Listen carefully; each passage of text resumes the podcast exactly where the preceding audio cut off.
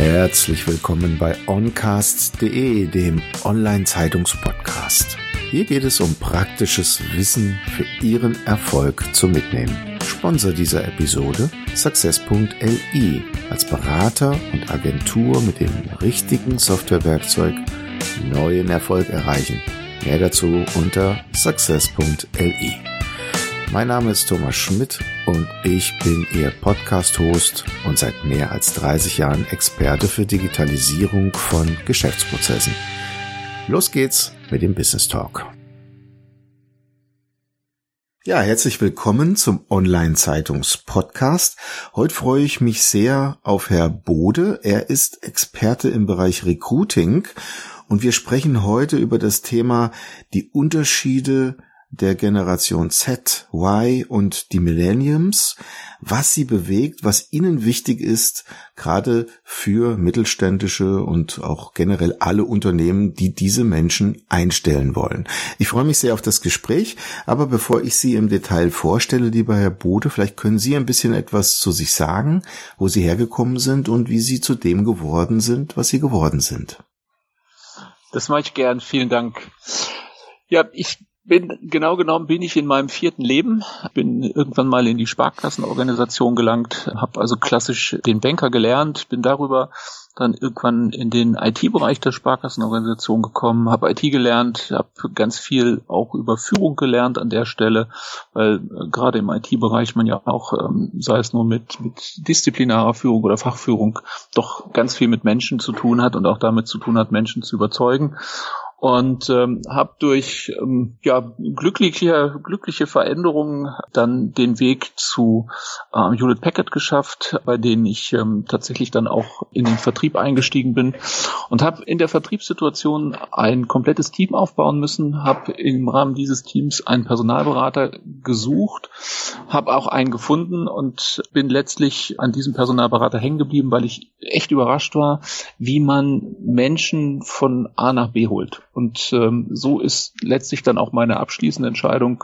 getroffen worden, dass ich aus diesem, diesem Dienstleistungsbereich, aus diesem IT-Dienstleistungsbereich rausgegangen bin und selber in die Personalberatung. Das mache ich jetzt seit acht Jahren als Geschäftsführer von äh, einem Unternehmen und äh, als äh, Eigner eines anderen Unternehmens.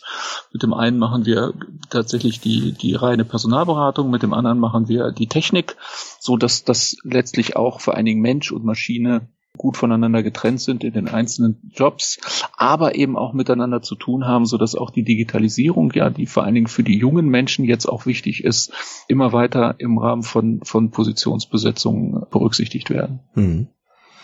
Hat sich denn dieser War for Talents noch stärker zugespitzt jetzt in dieser lang anhaltenden Krise? Hm, nein. Ich würde persönlich sagen, er hat sich sogar, er hat sich stark verändert. Es gab früher schon Firmen, die es nicht geschafft haben, in die Digitalisierung einzusteigen. Das ist durch die Pandemie aus, in, zumindest im, im deutschen Mittelstand noch verstärkt worden. Die Unternehmen, die es geschafft haben, auch ihre HR-Prozesse zu digitalisieren, haben sich damit automatisch auch qualifiziert als, als mögliche Arbeitgeber für, gerade für die Generation Y und die Generation Z die anderen haben sich deutlich disqualifiziert. Und damit ist eigentlich diese Fragestellung, wo die jungen Leute hingehen, gerade für die jungen Leute sehr viel einfacher geworden. Mhm. Und ja, also es gibt, wie auch in vielen anderen Bereichen der Pandemie, gibt es hier deutliche Gewinner und deutliche Verlierer. Jetzt hat man ja das Gefühl, dass viele Tech-Konzerne, zum Beispiel in Amerika, junge Menschen ganz anders anziehen, als vielleicht die deutschen Unternehmen das mhm. tun. Also ist es denn nicht nur der Kicker möglicherweise, der die Menschen bewegt, äh, zu einem zu kommen? Und sind die Unternehmen hier überhaupt richtig aufgestellt, um sichtbar zu sein für diese Menschen? Das ist genau die Antwort, die richtige Antwort schon in der Frage formuliert. Wir haben sehr viele richtig gute Unternehmen in Deutschland, die man ja so schön als Hidden Champions bezeichnet. Das sind in der Regel eigentümergeführte Unternehmen, die schon in dritter, vierter Generation geführt werden, die eine richtig tolle Reputation haben, die auch globalen Markt teilnehmen, sei es im IT-Bereich oder sei es auch in der, in der, ähm, im Maschinenbau.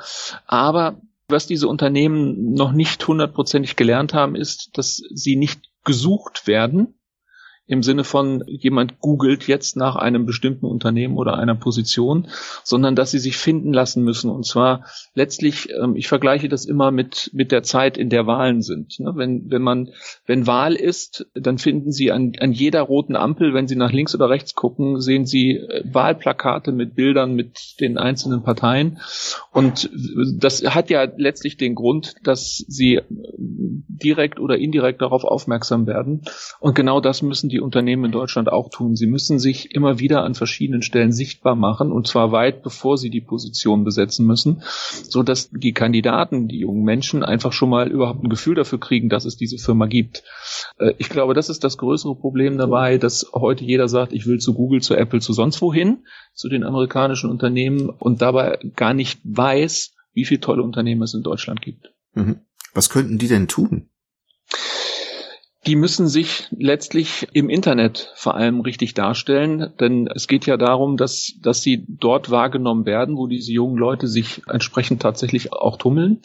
Ich will ein Beispiel geben. Es gibt äh, Bewerberportale. Ich glaube, das bekannteste ist Kununu, zumindest in Deutschland. Und junge Menschen holen sich ihre, die Evidenz einer Information aus dem Internet. Und ich habe die Erfahrung gemacht, dass so bis zum Alter von 30, 35 jemand, der in Kununu eine schlechte Bewertung über ein Unternehmen sieht, sagt, ich weiß zwar, dass nicht alles stimmt, aber wenn nur die Hälfte stimmt, will ich da nicht arbeiten. Der Ältere, der, ich sag mal, ab 35, 40-Jährige, der hat schon so viel Erfahrung in seinem Leben gemacht, dass er sagt, ich gucke mir den Laden trotzdem selber an. Vielleicht ist das gerade jemand, der nachtreten wollte, weil er rausgeschmissen worden ist. Und was solche Unternehmen einfach tun müssen, ist dafür zu sorgen, dass sie von der jungen Generation so wahrgenommen werden, dass sie innovativ sind, dass sie auf, ich sag mal, Beschwerden auch eingehen, dass sie Kritik annehmen und sich darüber einfach auch als jemand sichtbar machen, bei dem es sich lohnt zu arbeiten und wo es Spaß macht, tatsächlich sich zu bewerben und hinzugehen. Wenn wir jetzt mal auf die verschiedenen Generationen schauen, also Generation Z, Y, Millennials, mhm. was unterscheidet die? Gibt es da irgendein Rezept, was man jetzt hier vielleicht auch für sich mitnehmen kann? Ja, also ich glaube, das größte Thema, was es gibt, ist die Frage, wie man sich innerhalb einer Firma bewegen will. Fangen wir rückwärts an, nehmen wir die, nehmen wir die Zettler. Die Generation Z ist genau genommen so ausgerichtet, dass sie aufgrund ihrer Erziehung erwartet, dass man sie quasi durch die Ausbildung, durch das Studium durchträgt. Ich will an der Stelle auch sagen, das gilt nicht für 100 Prozent, aber das ist das, was man heute in der Regel wahrnimmt, wo man einfach sagen muss, die haben sicherlich einen hohen Bedarf, dass man ihnen sehr viel zur Verfügung stellt an Informationen und zwar auch vor allen Dingen genau so, dass es reicht, um die Ausbildung entsprechend abzuschließen, sei es jetzt eine rechte Ausbildung oder ein Studium oder was auch immer. Ähm, die Generation Y, die ja eigentlich auch als Millennials bezeichnet wird, das kommt aber darauf an, welches Buch man liest, die sind da anders. Die sind, ähm, die kommen in ein Unternehmen, die sind sehr offen eingestellt und versuchen, das Bestmögliche für das Unternehmen rauszuholen und ähm, sagen an der Stelle eben auch sehr stark, wir wollen verändern, wir versuchen, das Beste an Prozessen ins Unternehmen zu nehmen und sind dementsprechend auch sehr ehrgeizig im Beruf und Privatleben. Bei der Generation X, die davor kommt, ist es sicherlich noch etwas anders. Ähm, das ist die Generation, die gelernt hat, weil sie in den Zeiten vielleicht, ich sag mal, in den, in den 70ern äh, groß geworden ist, 60er und 70er Jahren, die sind noch wirklich Gehorsam gewohnt und einige von denen haben sich auch nicht unbedingt weiterentwickelt, ähm, so dass die eher die Prozesse so nehmen, wie sie sind und sagen, daran muss ich mich auch halten. Das bedeutet letztlich aber auch, dass die Arbeitgeber wirklich genau aufpassen müssen, dass sie tatsächlich für diese einzelnen Menschen eben auch entsprechende Positionen zur Verfügung stellen und aufpassen, dass sie nicht den falschen, den falschen Generationstyp auf die Position setzen, weil sie dann ihre Erwartungen auch nicht umgesetzt bekommen. Mhm. Es sind also deutliche große Unterschiede. Ist das dann schon ein Konflikt in einem Unternehmen, dass der eine vielleicht mehr zugetragen bekommt oder an Möglichkeiten erhält als der andere? Wie gleicht man das am besten aus? Hm, ich, es ist ein Konflikt, aber ich glaube nicht, dass es ein Konflikt darin ist, dass ähm, der eine mehr bekommt, der andere weniger, sondern genau andersrum. Ich glaube, dass es ein Konflikt ist, dass der eine weniger bereit ist zu tun als der andere. Mhm.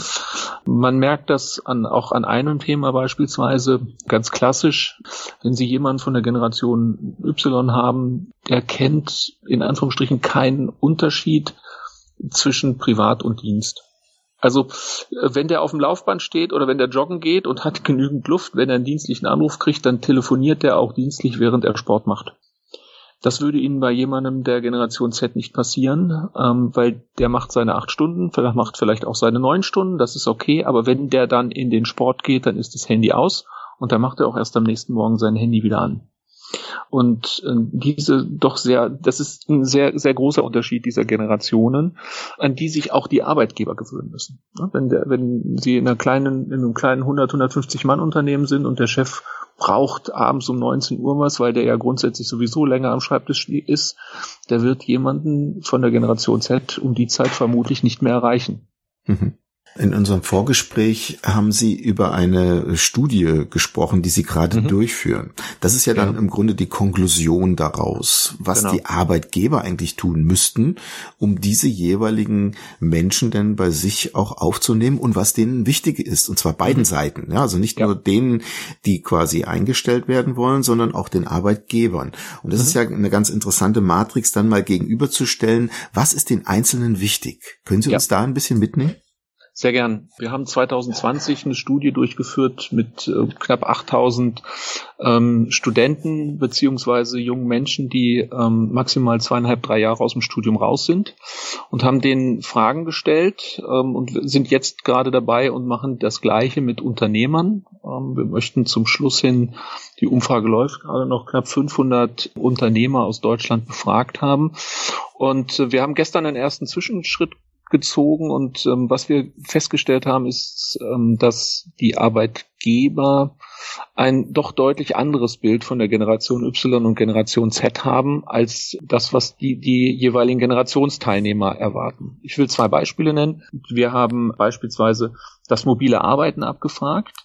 Die Arbeitgeber waren der Ansicht, dass unter der Auswahl, was ist denn wichtig, eine hohe Vergütung, ein flexibles Arbeiten, ein mobiles Arbeiten, der Teamzusammenhalt oder ein unbefristetes Arbeitsverhältnis, dass ähm, das mobile Arbeiten auf Platz drei kommt, weil den ähm, jungen Menschen der Teamzusammenhalt wichtiger ist, der auf Platz zwei liegt und eine hohe Vergütung, die auf Platz eins liegt.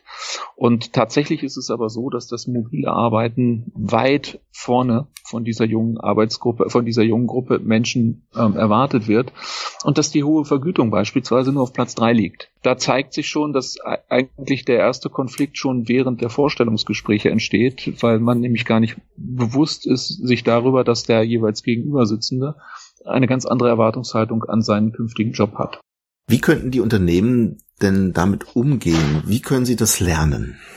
Ich bin davon überzeugt, dass es in dem Bereich HR mindestens einen Menschen geben muss, der aus dieser Generation kommt und, und ein Unternehmen, das letztlich im, im HR-Bereich beispielsweise ausschließlich aus Generation X-Leuten geführt wird, wird vermutlich andere Erwartungshaltungen haben an Bewerbungsprozesse als dann die eigentlichen Bewerber. Und ich glaube, dass es hier einfach jemanden geben muss, der auch den HR-Bereich in die Richtung vorbereitet. Was kommen da eigentlich für Menschen? Und was erwarten die und was müssen wir ihnen bieten? Wie stellen wir das auf unserer Internetseite dar? Wie begrüßen wir diese Kandidaten, wenn sie kommen? Wie führen wir sie später ins Unternehmen ein? Ähm, und hier wird es tatsächlich einen, einen extremen Mind-Change geben müssen. Das gilt auch schon für die Planung von, von ähm, Besetz Stellenbesetzungen. Heute ist es häufig so, dass man zwar am Anfang des Jahres einen Stellenplan macht und sagt, wir brauchen am Ende des Jahres zum Beispiel fünf ITler mehr.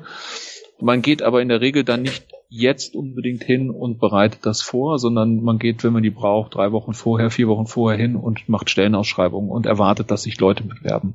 Und das ist eben genau das, was nicht mehr funktioniert, weil wenn ich heute weiß, dass ich im Laufe des Jahres fünf IT-Positionen beispielsweise besetzen muss, dann muss ich auch heute schon damit anfangen, meine Karriereseite entsprechend auszurichten. Dann muss ich heute damit anfangen zu überlegen, wo muss ich eigentlich meine, meine Stellenausschreibungen positionieren, damit diese Menschen auch in Anführungsstrichen drüber fallen. Mhm. Wenn ich das also so zusammenfasse und man betrachtet die Generation Z, dann wirkt das ja nun erstmal so nach dem Motto, ich möchte nur Dienst nach Vorschrift machen und eine Identifikation mit dem Unternehmen besteht nicht wirklich. Was bedeutet das eigentlich für die Unternehmen selbst? Das mit dem Dienst nach Vorschrift würde ich ein bisschen anders auslegen, indem ich sage, ähm, Sie, Sie bewerten den Dienst genauso wichtig wie Ihr Privatleben und da Sie ja während des Dienstes nichts Privates machen, erwarten Sie auch, dass während Ihres Privatlebens nichts Dienstliches passiert.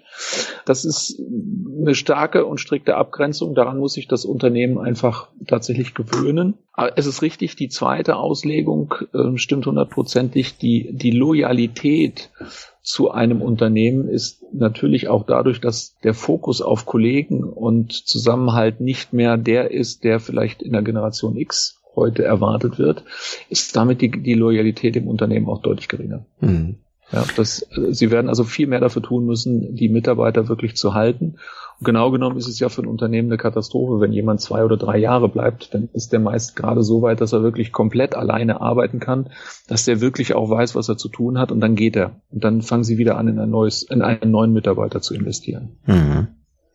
Also eine doch interessante Aussicht, auf die sich die Unternehmen in Zukunft doch deutlich einstellen müssen. Lieber Herr ja. Bode, jetzt sind wir leider schon am Schluss unseres Interviews. Ich glaube, das könnte man noch deutlich vertiefen. Mhm. Aber bevor wir schließen, gibt es denn irgendwelche Bücher, die Sie im Laufe Ihres Lebens inspiriert haben, die Sie mit uns teilen möchten? Tatsächlich eins, ja. Ich bin eigentlich kein Freund von Zitaten. Ähm, ich mag aber dann eben aufgrund meiner Tätigkeit mit Menschen ähm, ein Zitat wirklich gern und das ist von Konrad Adenauer. Das sagt nämlich, nimm die Menschen, wie sie sind. Es gibt keine anderen. Und ähm, da mir diese Einstellung von Menschen über Menschen, von jemandem, der aus einer Generation kommt, bei der das vielleicht nicht ganz so wichtig gesehen worden ist, gefallen hat, ähm, finde ich auch den Lebensrückblick von Konrad Adenauer als wirklich lesenswert, weil da drin auch sehr viele andere Weisheiten von ihm stehen. Und ich finde es schon ganz stark, dass jemand, der zu der Zeit gelebt hat und dann auch noch in dem Alter, als er diese Aufgaben übernommen hat, schon so weit geblickt hat. Also Groß die Biografie von Konrad Adenauer finde ich echt toll. Großartig. Herr Bode, vielen herzlichen Dank für die Zeit, die Sie uns geschenkt haben und Ihnen alles Gute. Herzlichen Dank, hat mir Spaß gemacht. Hat es Ihnen gefallen? Lassen Sie mich wissen, was Ihnen diese Episode gebracht hat, zu was Sie inspiriert wurden oder was Sie mit diesem Wissen jetzt anfangen werden. Gehen Sie dazu jetzt auf tutom.de, also die Ziffer 2 tom.de und kommentieren Sie diese Episode jetzt auf LinkedIn.